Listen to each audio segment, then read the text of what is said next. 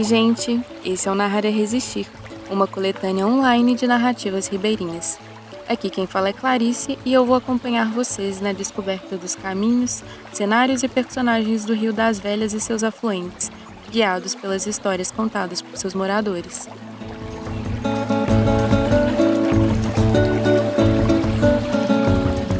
Em 2020, tivemos que nos readaptar várias vezes. Nos distanciamos fisicamente de nossos amigos e familiares, nos despedimos das pessoas que amamos. Muitos de nós perderam a principal fonte de renda, muitos tiveram sua rotina em relação com trabalho, estudo, casa, criança completamente alteradas. Sem a vida como a conhecíamos, inventamos outras formas de nos divertir, de passar o tempo livre, de estar presente na vida uns dos outros, de comemorar a vida, de comemorar as datas, Natal, Ano Novo, aniversário, Dia das Mães, enfim. Agora um ano se passou e estamos de volta a março, mês que a pandemia começou no Brasil, né, no ano passado. Ouso dizer que chegar em 2021, ainda em isolamento, trouxe uma dorzinha a mais e incomum a todos nós. O carnaval, ou melhor, a falta dele, né? Nos contentamos, né, em reviver as fotos dos carnavais passados, em nos maquiar em casa, sonhando com um dia que poderemos voltar a dançar em plena avenida. Por aqui, em nossa forma de homenagem, essa, a essa festa que tanto amamos e tanto nos fez falta, recebemos honrados três ambientalistas representantes de blocos carnavalescos que trazem as pautas ambientais para o centro da festa. Claudinha Flores é do bloco Vejo Flores em Você, Carla Magna representa o bloco Buritis de Guimarães Rosa e Severino Iabá é criador do Boi Rosado. Dedicamos nosso primeiro episódio do ano à esperança em dias melhores, e é a maior festa popular do país. Festa de rua, de liberdade e também de resistência.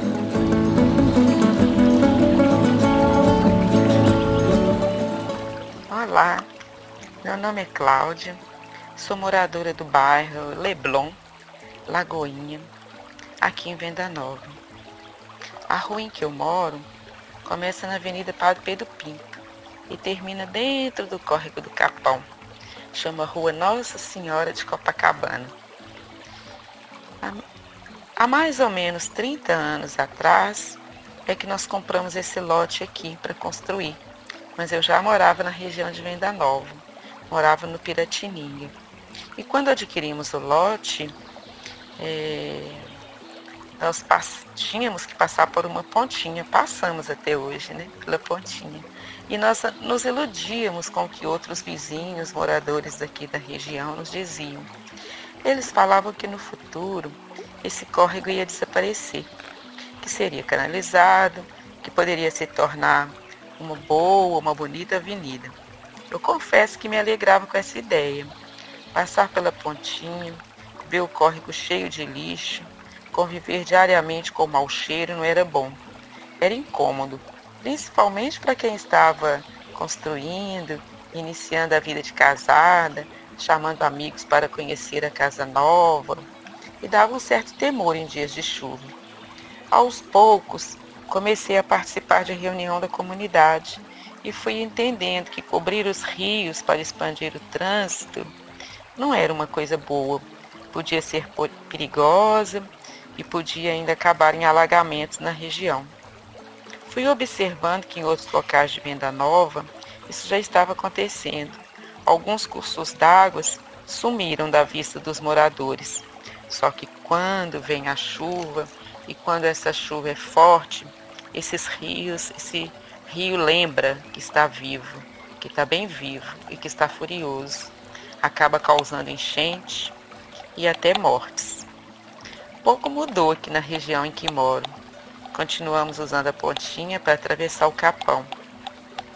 Testemunhamos algumas ações da SLU e de voluntários para evitar que a própria comunidade jogue lixo no córrego e para evitar que faça descartes de materiais dentro das suas águas.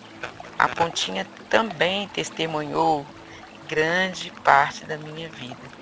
Testemunhou minhas idas e minhas vindas para a escola, para o trabalho, para fazer compras, para ir em casa de familiares, para ir para outros bairros. Hoje, eu sou representante de um bloco de carnaval, chama Bloco Recreativo é, Vejo Flores em Você. E ele valoriza o pertencimento dessa nossa comunidade, a Venda Nova. Achamos que através da música também, também podemos dizer desse nosso desejo do bem e principalmente da convivência harmônica entre o homem e a natureza. O bloco tem pessoas de todas as idades, a maioria é moradora aqui de Venda Nova, e temos muitas crianças. E assim vamos plantando através da música sementes de alegria e de conscientização. E quero aproveitar a oportunidade desse projeto, agradecendo e dizer para vocês a letra de uma canção do bloco. Não vou usar, vou usar aqui cantá-la, lógico, né? A música se chama Choro do Olho d'Água, mas no bloco ela ganhou um apelido de Chuá Chuá. Chuá, Chuá, choro do olho d'água. Ó chuva, chuva boa, revigora a plantação. Na tua ausência chora toda a criação. Chuá, chuá. Se a água é bem de todos, todos prestem atenção. O olho d'água chora e clama proteção. Chuá, chuá. Sofre e chora nossa gente. A lama rompe a mansidão. ganância não vale vidas. Amarga é a destruição. Chuá. Lamenta a venda nova, quando a chuva cai ao chão. Concreto cobre o rio e transborda a omissão. Chuar, chuar. Nascentes e florestas, riacho, rio, ribeirão. Homem, natureza, respeito e comunhão. Chuar, chuar. Agradeço a atenção. Um grande abraço para todos. Tudo de bom, muita paz e muita alegria.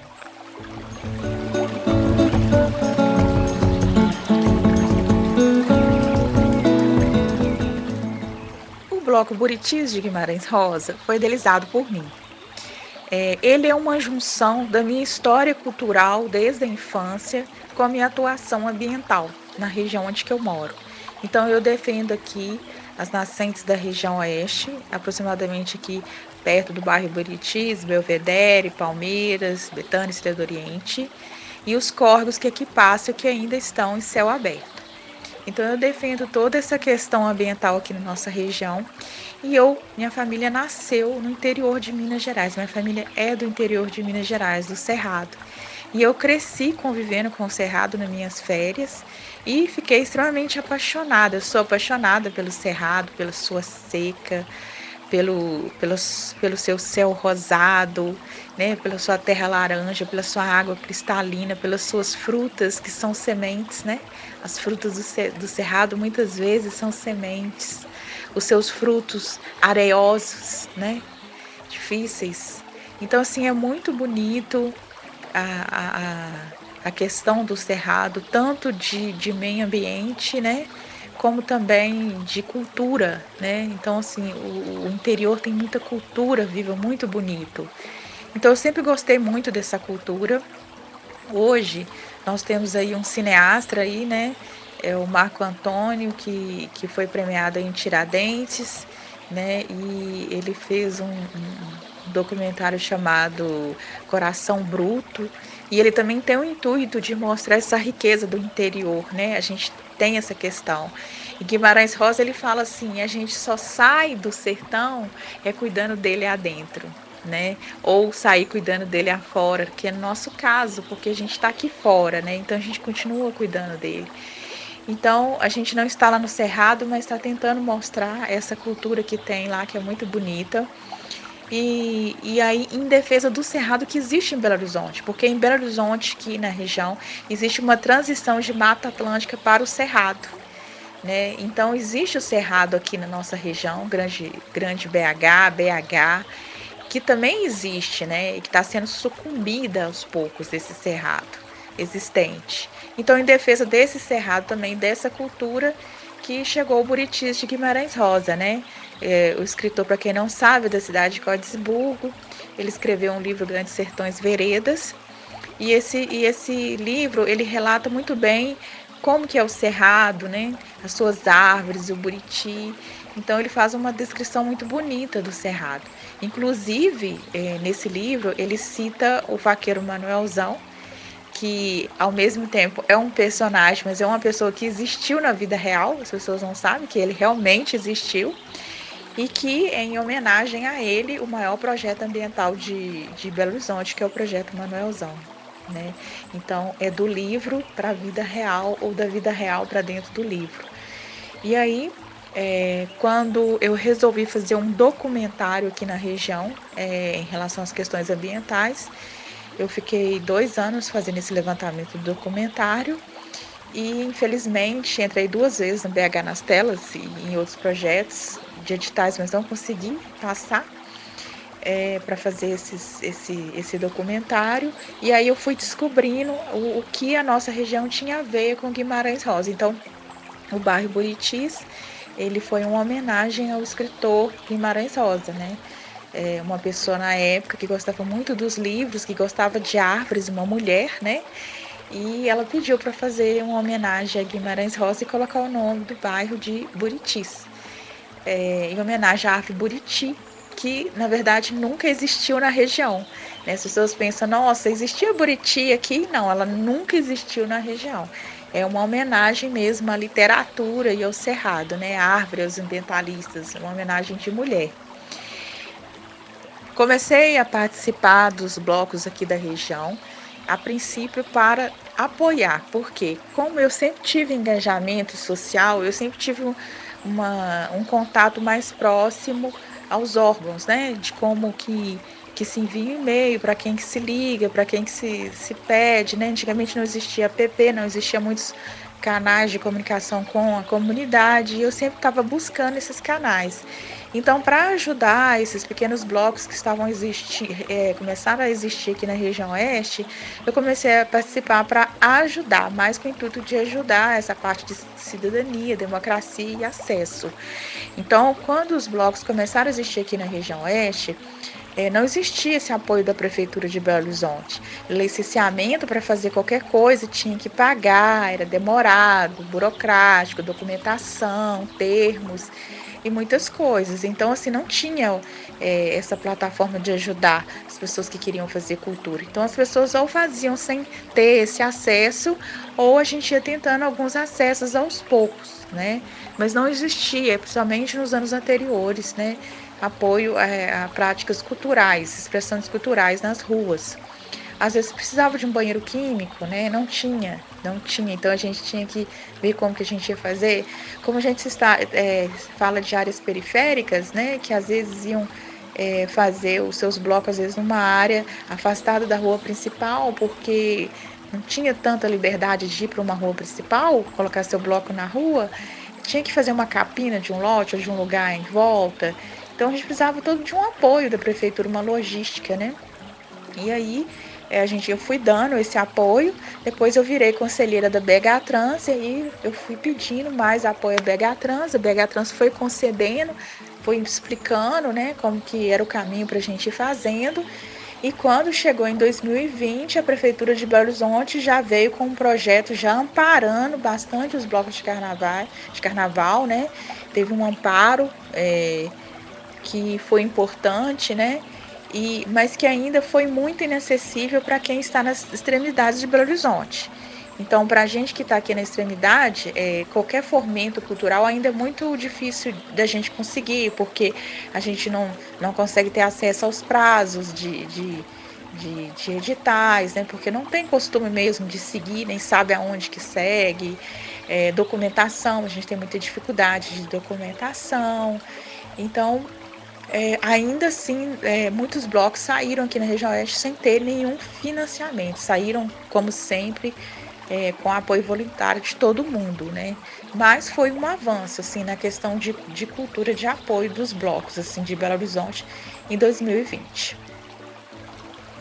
O Bloco Buritis de Guimarães Rosa é um bloco ecológico, ele é de apoio aos deficientes físicos, as causas de deficiente físico, né? Então, uma das causas dela, delas era empurre esse preconceito, né?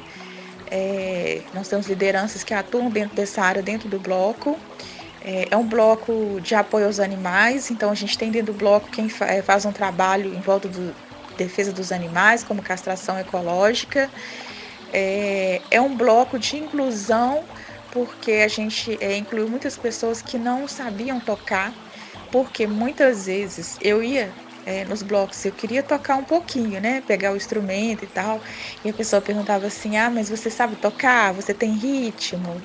Né? E é difícil no começo. Então, uma das coisas que a gente colocou no nosso bloquinho era que ninguém precisaria ter experiência, né? Então, chegou pessoas lá mais idosas. Às vezes a pessoa falava assim: Nossa, eu tenho 50 anos, você acha que eu dou conta de tocar? Eu falei: Claro que dá.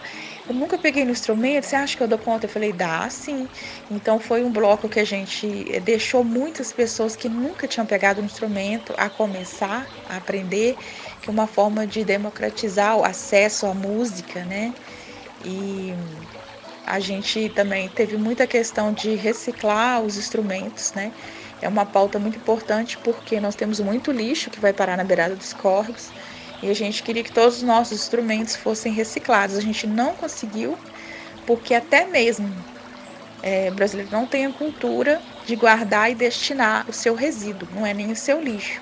Então, a gente não ia conseguir é, material suficiente em tempo hábil para poder fazer os instrumentos, mas a gente fez algumas oficinas, algumas crianças brincaram, a gente fez um evento do Parque Geopio é, levou lá é, tamborzinho de lata de ninho e as crianças brincaram, né? Então é interessante, se você para pensar que tinha 500 blocos cadastrados, se cada bloco é, levar 10 instrumentos reciclados, né? 5 mil é, resíduos que vão, que vão ter uma destinação. Isso eu estou falando uma média de 10 só. Sendo que um bloco hoje aí, mais ou menos, é de 30, 40, 50, tem, tem blocos aí até de 200 pessoas, né? E até 200 mil pessoas, né? Mas é, pra você ter ideia, assim, do poder que o bloco de carnaval tem na questão da reciclagem, né? Dessa, da importância da reciclagem. Então, era uma das coisas também que a gente estava atuando. É, a camisa do bloco é, ela foi, foi feita com a estampa de um bordado das bordadeiras de Cordesburgo, né? O intuito é que o nosso bloco, a camisa seja bordada realmente para a gente ajudar essas mulheres que bordam a ter uma economia solidária. Mas que para tudo isso ainda precisa de patrocínio, né? E a gente ainda não tem assim quem queira patrocinar o projeto a longo prazo, né? Mas ainda é uma tentativa dos próximos anos de que o nosso bloco ele vai ser um ponto de economia solidária aqui na região, assim, é bem efetivo. E é isso. Alguns momentos foram importantes né, para eu me dar força para continuar o bloco, assim, né, nesse trajeto. Primeiro foi quando eu vi que os instrumentos eram caros e que é, era difícil de ter o acesso, né? E eu fui numa oficina do bloco Bruta Flor. E lá eles deram oficina de como fazer né, é, instrumento de material reciclado e deram muita força para continuar. Depois eu conheci a Bel, a diretora da escola Vigênia Vidigal, e ela sempre me falava que tinha os instrumentos lá, só que eu não, eu não ouvia, sabe? Tipo assim, engraçado, né? Ela sempre falava assim, eu muito desesperada, e ela falava assim, nossa, mas aqui tem tanto instrumento, vem pra cá, né, na escola aberta, participar. E aí depois eu fui e foi lá que a gente conseguiu fazer os ensaios e, e ter acesso aos instrumentos também, outros tipos de instrumentos. É, outra pessoa muito importante também né, no, no caminhar do bloco foi é, o Ricardo, né? Ele me falou que nunca era para falar o nome dele, mas eu vou falar só o primeiro nome. E ele foi uma pessoa assim que abraçou mesmo, que ajudou a carregar instrumento todos os dias, que pôs no carro dele e que ajudou realmente assim. E a frase que tem atrás da camisa, quando é, não há nada, quando você não está vendo nada acontecer, quando nada acontece é porque tem um milagre acontecendo, né? De Guimarães Rosa. E, e aí ele fala, né? Está, às vezes você não está conseguindo ver, né? Parece que está tudo parado, mas que tem um milagre acontecendo, assim. Que é a frase de Guimarães que foi é, que está atrás do, da camisa do bloco. É, que foi uma sugestão dele, uma pessoa que abraçou realmente toda a logística, né? Se não fosse ele para levar e trazer os instrumentos, a gente com certeza não tinha conseguido. Depois vem o cantor Mozão, um cantor assim bem conceituado e famoso aqui em Belo Horizonte, e nos salvou assim no dia, né, com a equipe para cantar, né? E foi muito bonita a presença dele, assim, ele veio vestido de príncipe, foi assim voluntário, assim, não cobrou nada, sabe? E foi uma coisa assim muito de coração mesmo. É, além da, dessa, dessa atuação do mozão, né? Eu tive uma amiga, Erlene, que conseguiu o, o, o para mim, né? Que apoiou no trio elétrico tive algumas lideranças de movimentos da região, é, que eu não vou citar o nome, porque nosso bloco é apolítico, mas que é, vieram no dia tocar e dar o apoio, assim, pessoas que chegaram na hora para fomentar mesmo. Então foi assim muito importante. Tive muitas ajudas para chegar lá, sabe? Assim, pessoas que vieram, né? Algumas pessoas que eu achei que viriam não vieram, assim, que eu chorei muito mas também no decorrer pareceram pessoas assim incríveis assim e, e deram a força e fizeram realmente acontecer o bloco de carnaval, né? Eu tenho muito medo de dar agradecimentos, assim, citar nomes, porque foram tantas pessoas que ajudaram, né? Que fica difícil, assim, você é, citar. Mas, assim, foi um trabalho em conjunto muito bacana, que deu um resultado muito bonito, assim. Foi o último bloco que saiu no bairro Buritis, né? E agora, só depois da pandemia, assim, a gente tiver muita certeza, assim, né? E enquanto não tiver muita certeza que está tudo ok, é, a gente não pretende retornar.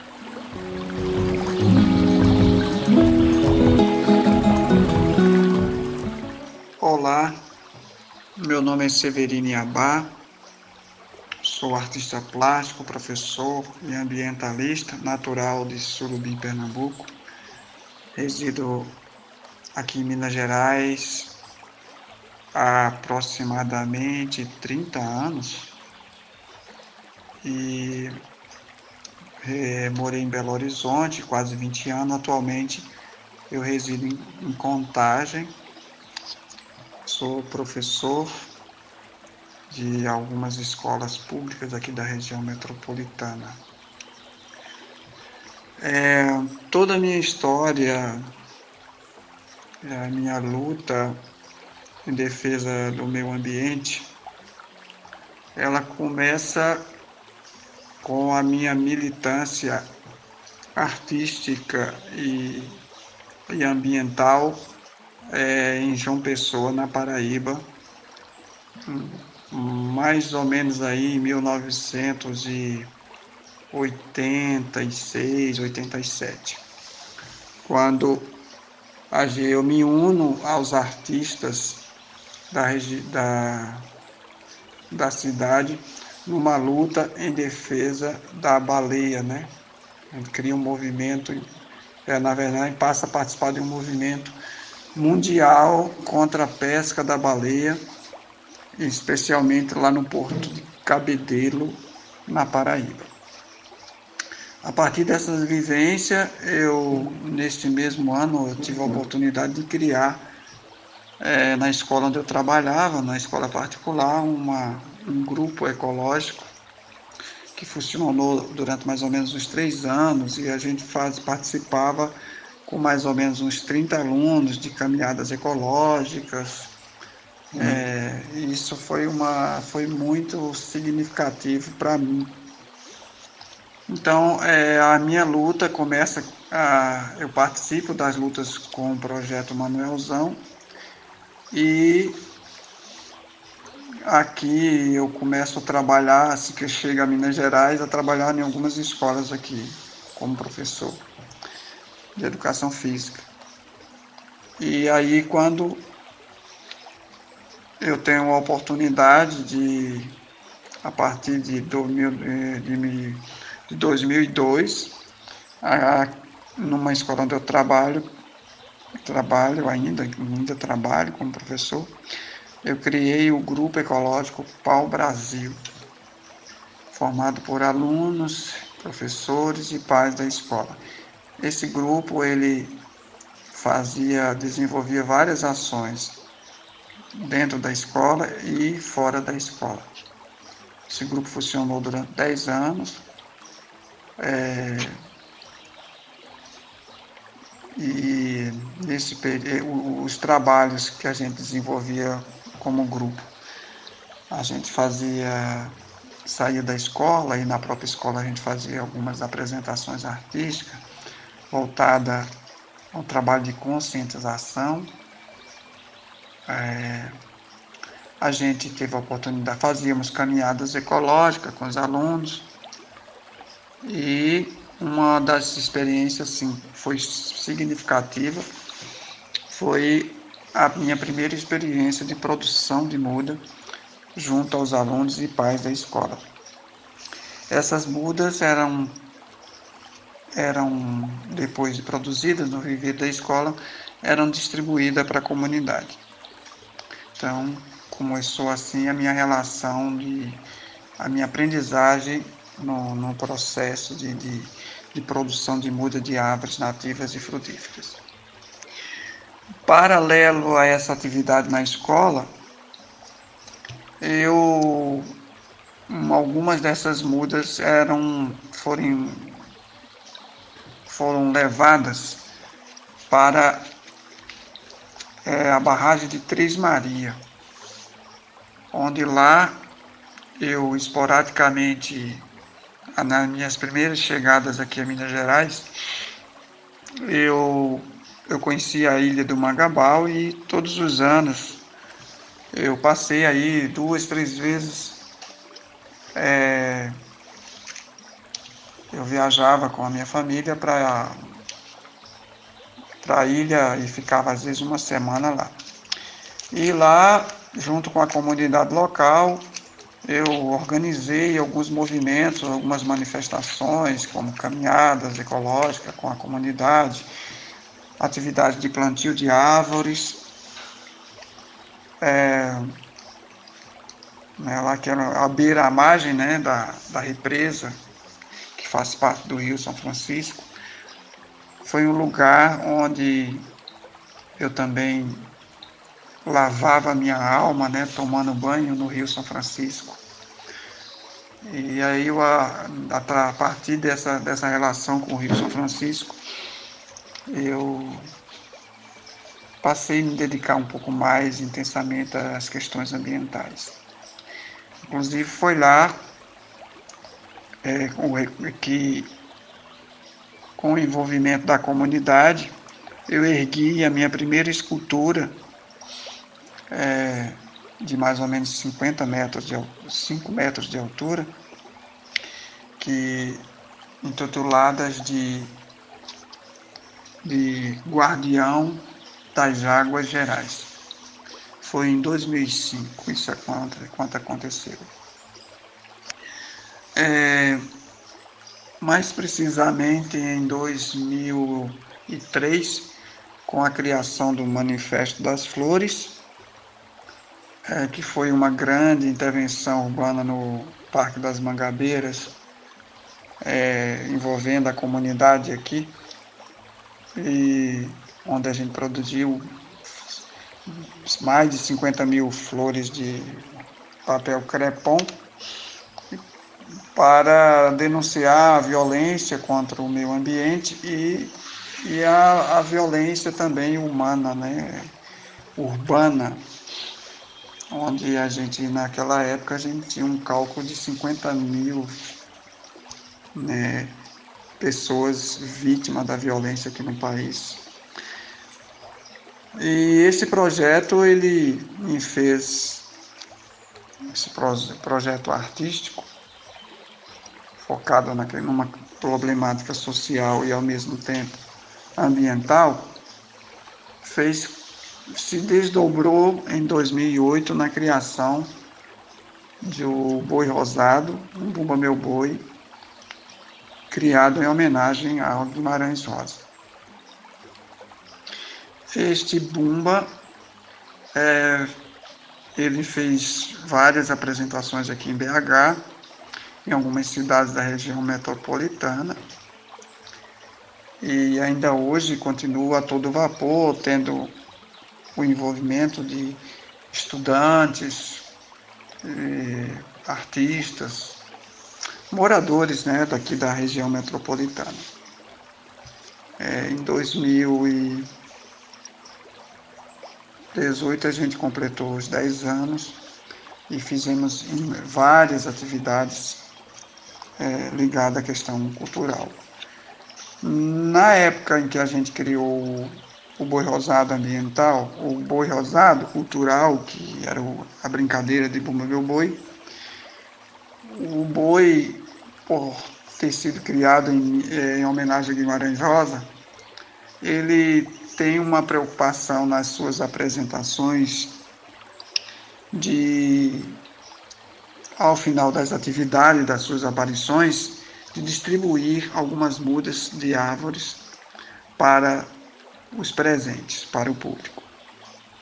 Essas mudas eram sempre produzidos, produzidas é, nas escolas é, de Betim e uma outra escola de contagem, onde após a, a criação do grupo, né, lá em Betim, que é o, o grupo é o Pau Brasil, eu crio o segundo grupo ecológico numa outra escola aqui no centro de contagem, é, mais precisamente no bairro Eldorado. É, então a nossa experiência se gira em torno disso. Em 2012, os amigos do boi, participantes tanto do Manifesto das Flores como participantes das brincadeiras do Bumba Meu Boi, a gente se une e vamos e resolvemos reeditar o Manifesto das Flores na Rio Mais 20, ou seja, na Conferência Mundial do Meio Ambiente, que aconteceu em 2012 no Rio de Janeiro. E ao voltarmos dessa conferência, nós tomamos a decisão de criar um projeto né, chamado Boi Rosado Ambiental. O Boi Rosado Ambiental ele é um projeto de cidadania que envolve moradores da região metropolitana na produção de mudas para serem doadas à população. Primeiramente começamos produzindo em torno de mil mudas. É, as primeiras mudas que foram doadas pelo projeto vinham das escolas onde eu estava trabalhando. E a partir de 2012, 2013, é, nós damos início é, um outro processo que antes as mudas eram produzidas nas escolas e agora passa a ser produzida aqui no centro de contagem na entrada de um clube. O clube cede o espaço para o projeto do boi é, e ali com autorização a gente começa a reunir moradores da região metropolitana uma vez ao mês para produzirem mudas. Esse, esse viveiro continua até hoje, com, com capacidade de produção de 10 mil árvores por ano. Atualmente, o viveiro se encontra com 7 mil árvores é, produzida é, com a participação de estudantes, de moradores daqui da região e, e se reúnem nessa época de pandemia, devido à pandemia, a gente costumava usar, é, antes da pandemia, a gente reunia em torno de, de 30 pessoas no domingo, uma vez ao mês. Hoje a gente redu, é, reduziu para um número de 10 pessoas, sendo que as, os encontros, os mutirões de produção de muda, passaram a ser de toda semana, todos os domingos, tanto de manhã como à tarde. É, bom, isso aí foi o espaço que nós conquistamos para produzir. É, hoje, além das escolas estarem produzindo muda em pequena quantidade, não mais como antes, nós temos hoje um viveiro é, aqui no centro de contagem, produzindo muda para serem doada à população. E a, além, em 2012, um outro espaço que nós conquistamos foi, foi o, o Parque Municipal de Belo Horizonte. Nós fazemos uma parceria com esse parque, eles cedem o espaço para que a gente, quatro vezes ao ano, a gente doássemos as mudas para os moradores da, eh, da cidade. Geralmente sempre no domingo. Não só na Semana do Meio Ambiente, na Semana da Água, na Semana da Árvore e no mês de dezembro. É... Infelizmente, com a pandemia, nós suspendemos a nossa produção, a nossa doação de muda no parque, devido às aglomerações, para evitar aglomeração. Mesmo assim, a alternativa que encontramos nesse período de pandemia foi estar doando as mudas, espalhando mudas pela cidade. Então, antes a gente pegava as mudas, é, entregava pessoalmente a cada um dos moradores que apareciam, ficavam na fila, é, onde a gente tinha uma conversa. Hoje não é mais possível isso. Então, a gente chega em diversos pontos da cidade de Contagem, ou de Belo Horizonte, ou praças, ou estabelecimentos comerciais, a gente deixa algumas mudas no canto da parede, com algumas orientações, indicando o nome das mudas, as pessoas livremente chegam e espontaneamente vão pegando as mudas e levando para serem plantadas. Essa é a forma que nós encontramos de estar tá realizando e continuar realizando o trabalho de doação de mudas do projeto.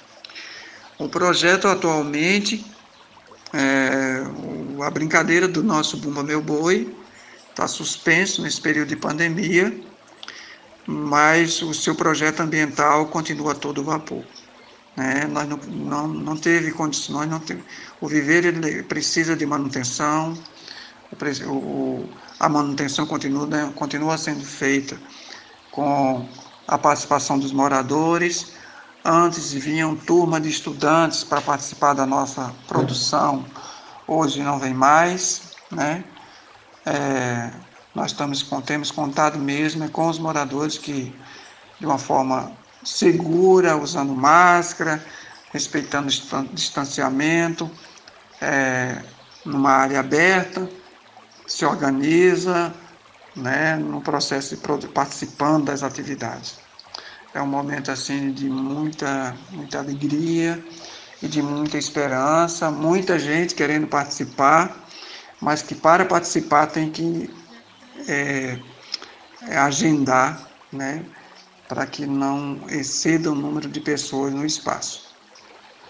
É, toda a produção de muda, ela tem sido financiada pelos próprios voluntários e também por algumas, alguns parceiros, também algumas, algumas associações que esporadicamente contribuem para a compra de alguns materiais básicos e necessários na produção de muda.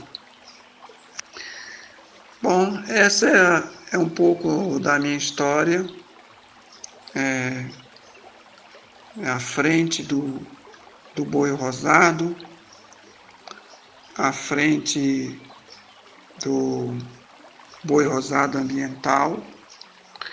É bastante importante lembrar que nessa caminhada só foi possível graças à participação de muita gente, né, que passaram pelo boi rosado, que passaram pela, pelo boi rosado ambiental, outros uns que, que não estão mais conosco, outros que já partiram, outros que estão pessoas novas que estão chegando, né? A quem está me ouvindo agora, sejam bem-vindos também, venham participar dessa experiência ecopedagógica aqui no Viveiro do Boi Rosado. Venham também pegar as suas mudas, não só para contribuir, mas para levarem mudas para plantar ah, nos, nas suas, nos seus lotes, nas suas ruas, nos seus terrenos vagos, em áreas degradadas que existem aos montes aqui na região metropolitana de Belo Horizonte.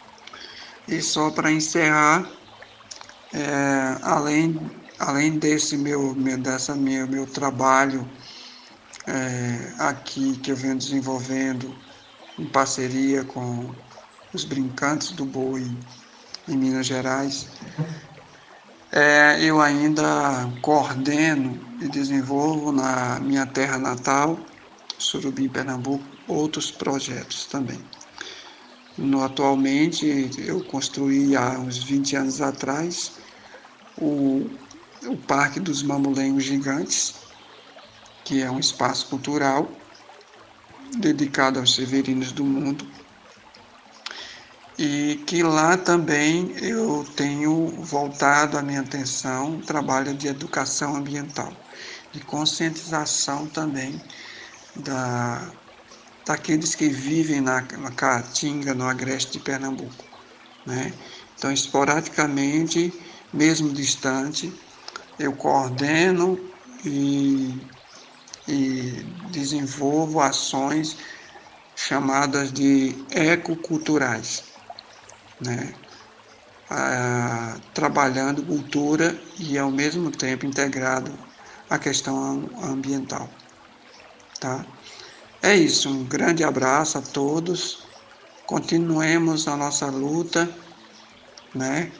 Em defesa do meio ambiente, em defesa das nossas águas, é, em defesa das nossas serras, né?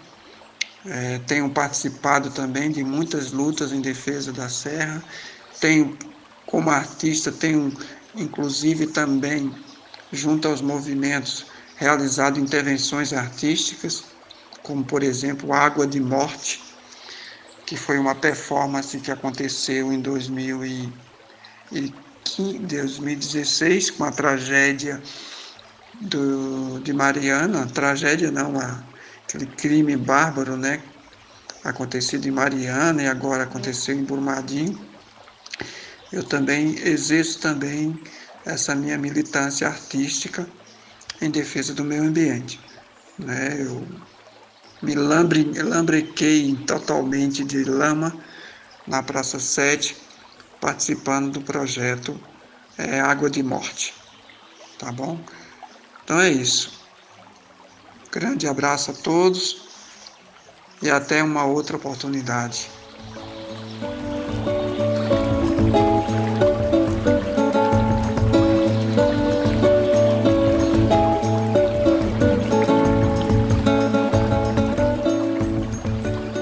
O projeto Narrar é Resistir é uma iniciativa do Orla, uma articulação entre movimentos da Zona Norte de Belo Horizonte em defesa do território, suas águas e culturas idealizado por Clarice Flores, Érica Ferreira, Roseli Correia e Tatiana Silva.